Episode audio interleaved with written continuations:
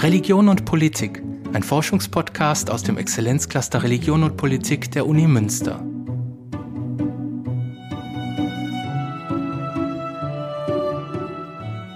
Wenn evangelische Theologinnen und Theologen in die Politik gehen, stehen sie sicher links. Das meinen zumindest viele, wenn sie an protestantische Parlamentarier denken. Doch die Forschung widerlegt das Klischee.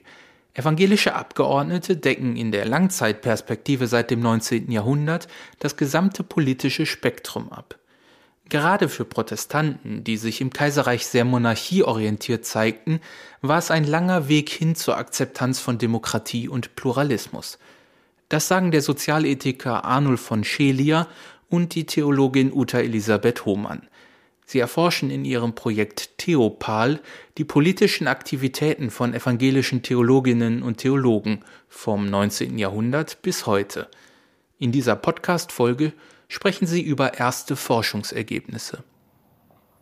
Kaum eine öffentliche Erklärung der evangelischen Kirche in Deutschland kommt ohne ein Bekenntnis zum Grundgesetz und zum demokratischen Rechtsstaat aus. Der deutsche Protestantismus ist ein Hort des Verfassungspatriotismus. Die bekannte Denkschrift der EKD, Evangelische Kirche und Demokratie, der Staat des Grundgesetzes als Angebot und Aufgabe von 1985, gehört zu den meistzitierten Verlautbarungen der EKD. Das Leitnarrativ der Forschung erzählt, dass in diesem Dokument eine Lerngeschichte ihren Abschluss gefunden hat, die nach dem Zweiten Weltkrieg begonnen hatte. Mit ihr schwenkte der deutsche Protestantismus, der traditionell dem Bündnis von Thron und Altar verpflichtet war, in denjenigen Denkzusammenhang ein, der, etwa in der Schweiz oder den USA, schon länger die innere Affinität des christlichen Glaubens zur Demokratie betont hatte.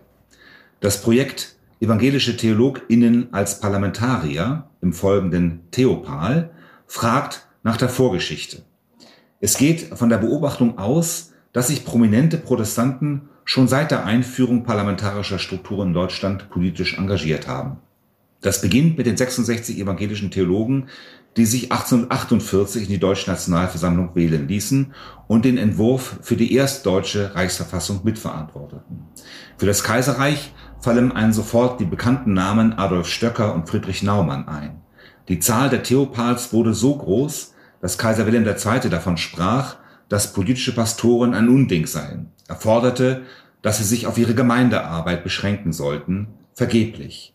Die Revolution 1918 verstärkte den Schub von Theologinnen und Theologen, die in die deutschen Parlamente gewählt wurden.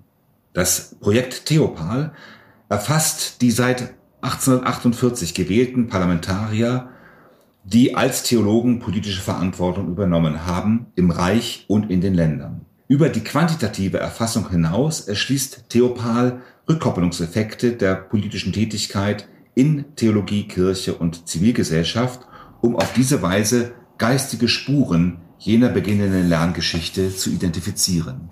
Das Forschungsfeld ist bisher kaum erschlossen. Es gibt nur wenig Literatur, die die hier aufgeworfenen Forschungsfragen berücksichtigt. Sie ist überdies auf Pastorinnen und Pastoren fokussiert. Die theologischen Berufe, die es jenseits des Pfarramtes gibt, werden nicht einbezogen. Hier beschreitet Theopal einen neuen Weg. Nun, die Frage nach dem Verhältnis von evangelischer Kirche und parlamentarischer Demokratie ist weitläufig. Und eigentlich betrifft sie alle protestantischen Gläubigen, die sich irgendwie politisch interessieren. Um diese Vielschichtigkeit aufzugreifen, wird im Projekt mit einem weiten Theologiebegriff gearbeitet. Es gelten zwei Kriterien.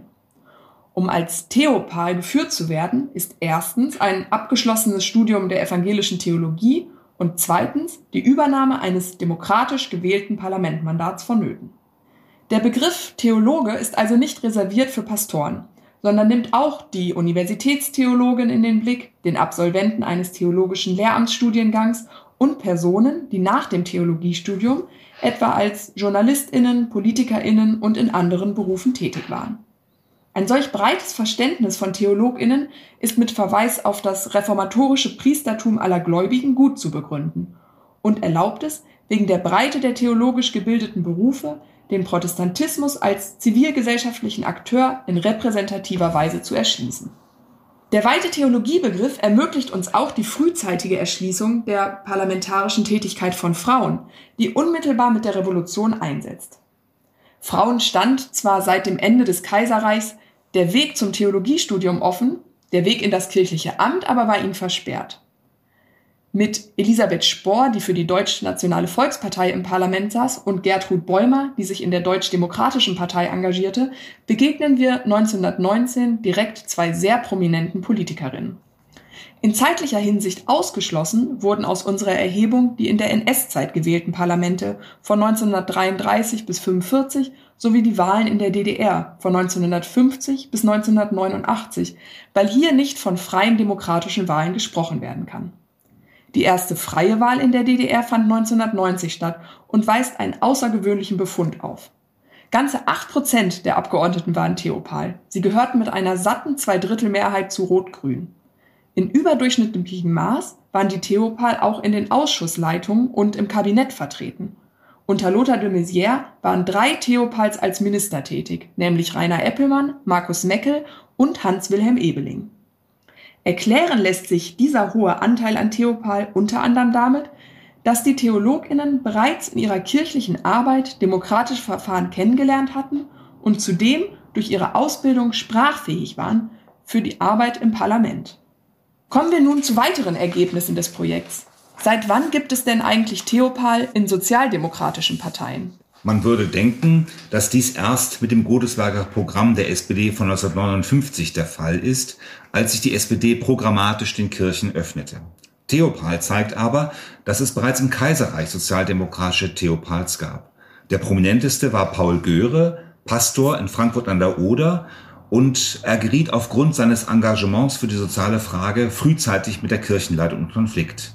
Er wurde 1903 in den Reichstag gewählt und war Parteimitglied der SPD, er brach 1906 mit der Kirche und übernahm während der Revolution hohe Positionen in der preußischen Regierung. Aber SPD-Theopals waren damals die Ausnahme, zu feindlich standen sich Sozialismus und Kirchen gegenüber. In den Parlamenten des Kaiserreiches dominierten die liberalen Theopals, während Konservative und SPD-Theopals eine Minderheit blieben. Insgesamt aber war das parteipolitische Spektrum breit. Gegen Ende des Kaiserreiches sind die meisten Theopals im Reichstag vertreten. Diesen Sachverhalt kann man verallgemeinern. In Umbruchszeiten ist die Zahl der Theopals stets am höchsten. Die recht hohe Mobilisierung von Theopals setzt sich zu Beginn der Weimarer Republik fort. Hier fällt nun auf, dass der Anteil konservativer Theopals von Anfang an höher ist. 1919 sind die Liberalen noch in der Mehrheit, aber parallel zur allgemeinen politischen Entwicklung der Weimarer Republik geht der politische Einfluss der Liberalen dramatisch zurück. Ab 1924 dominieren die konservativen Theopals, mit den Reichstagswahlen im Mai 1932 geht der Anteil insgesamt zurück. Drei Prominente seien erwähnt. Der promovierte Theologe Adolf Köster, Mitglied der SPD und Mitglied des Reichstages 20 bis 24, amtierte erst als Reichsaußen- und dann als Innenminister. Traurige Prominenz errang der frühere Borkumer Pastor Ludwig Münchmeyer, der der erste Pfarrer war, der für die NSDAP in den Reichstag einzog. Kontinuität zwischen Reichstag und Bundestag verkörpert Ernst Lemmer, der als Liberaler später die CDU mitgründete und mehrfach Bundesminister wurde. Der Befund für den Deutschen Bundestag seit 1949 gibt die veränderte Parteienlandschaft zu erkennen. Durchgängig sind Theopals in den beiden Fraktionen der großen Volksparteien SPD und CDU-CSU vertreten. Liberale Theopals gibt es nur sporadisch. Die Grünen ziehen mit Theopals 1983 erstmal in den Bundestag ein und stoßen mit der Pastorin Antje Vollmer auch ins Präsidium vor.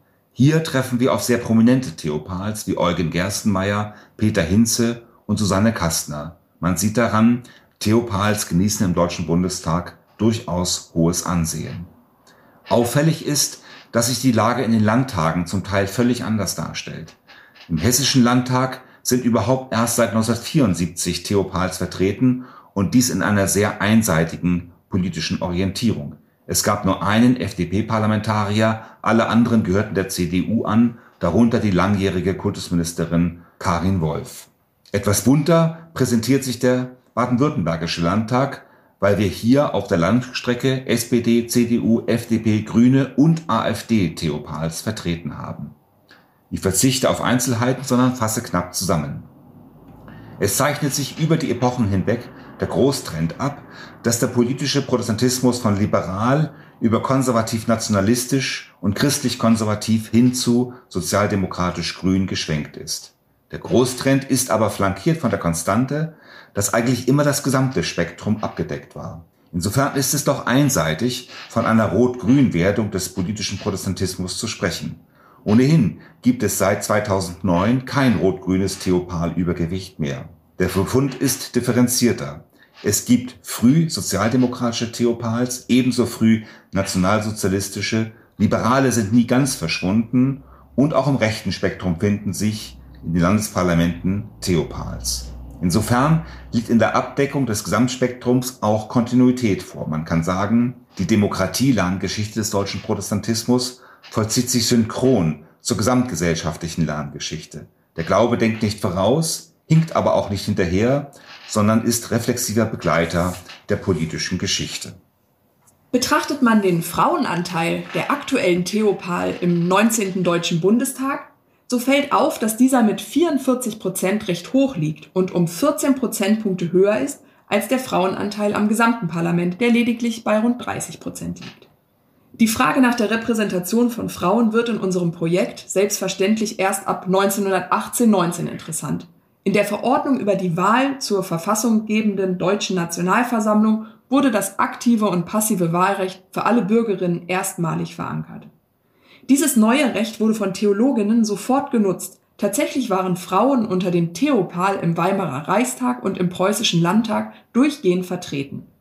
Ein Höhepunkt bildet im Reichstag die Legislaturperiode von 1928 bis 1930 mit einem Frauenanteil von 25 Prozent bei den Theopal, wohingegen der Frauenanteil des Gesamtparlaments damals bei knapp 6 Prozent lag und auch während der gesamten Weimarer Republik die 9-Prozent-Marke nicht erreichte.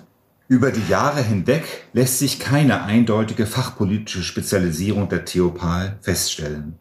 Im Reichstag des Kaiserreichs überwiegt das Interesse an der Sozialpolitik. Dieses Thema hatte im 19. Jahrhundert ja viele Pastoren zum politischen Engagement motiviert, in allen Parteien. In der Weimarer Zeit kommen andere Politikfelder hinzu. Mit Adolf Köster, dem letzten DDR-Außenminister Markus Meckel und DDR-Verteidigungsminister Rainer Eppelmann sind auch die Ressorts Internationales und Sicherheit prominent vertreten. In der Volkskammer der DDR und im ersten Gesamtdeutschen Bundestag galten viele Theopals als Spezialisten für Fragen der Vergangenheitsaufarbeitung. Der spätere Bundespräsident Joachim Gauck, Mitglied der 10. Volkskammer, war hier besonders engagiert. Im Deutschen Bundestag ist die fachpolitische Ausrichtung der Theopal aber insgesamt ausgeglichen. In den Landtagen dominiert, soweit wir sehen können, ein Interesse an der Kultur- und Bildungspolitik, was mit den spezifischen Zuständigkeiten der Länder zusammenhängt. Neben der bereits genannten Karin Wolf bekleideten die Theopal Traugott Hahn und Steffen Reiche die Ämter des Kultus- bzw. Bildungsministers in Baden-Württemberg bzw. Brandenburg. Zu dem Phänomen der Theopal in deutschen Parlamenten lassen sich auch viele inhaltliche Fragen stellen, die nicht allein durch Zahlen und Statistiken beantwortet werden können. In verschiedenen qualitativen Einzelstudien werden im Projekt Theopal daher die theologischen Rückkopplungseffekte der politischen Arbeit erschlossen. Wir schließen mit zwei kurzen Beispielen. Die Religionspädagogin Paula Müller-Ottfried wurde 1920 für die republikkritische DNVP in den Deutschen Reichstag gewählt. Sie war Teil der konservativen evangelischen Frauenbewegung und arbeitete im Parlament als engagierte Familien- und Sozialpolitikerin.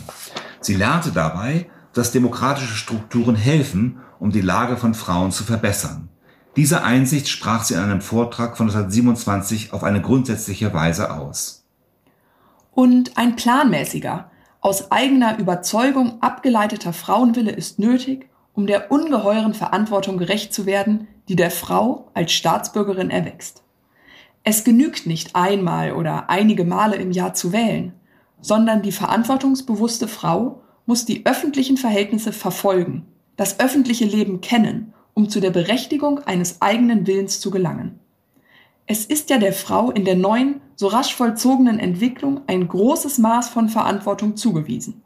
Das politische Frauenstimmrecht stellt die Frau mitten hinein in einen sehr weit gespannten Pflichtenkreis. Zu den Pflichten gehört auch, dem Frauenwillen dadurch Nachdruck zu verleihen, dass er in Parlamenten und Presse vertreten wird. Das Parlament wird von Müller-Ottfried als Forum der Vertretung und Durchsetzung der Interessen von Frauen verstanden. Ein eindrucksvoller Satz, an dessen Umsetzung knapp 100 Jahre später noch immer gearbeitet wird.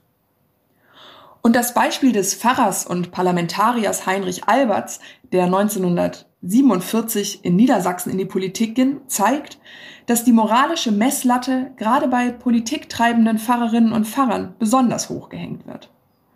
Als Alberts 1961 zum Senator für Inneres und damit zum obersten Dienstherrn der Polizei in Berlin berufen wurde, wandte sich Willy Brandt an ihn mit den Worten Heinrich, auf diesem Stuhl muss einer sitzen, der die zehn Gebote kennt. Später blickt Alberts auf diese moralische Erwartungshaltung an ihn als evangelischen Pastor zurück und stellt fest, diese Erwartung, hier wisse einer, was gut und böse sei, hat mich jahrelang besonders belastet. Wenn andere nach Nützlichkeit und Opportunität entschieden, wurde hier einem zugemutet, Maßstäbe zu haben und sich an sie zu halten. Das war der Forschungspodcast Religion und Politik. Heute mit dem Sozialethiker Arnold von Schelia und der Theologin Uta Elisabeth Hohmann über evangelische Parlamentarierinnen und Parlamentarier. Sollten Sie Fragen oder Anmerkungen haben, schreiben Sie uns gerne unter Religion und Politik at uni-münster.de.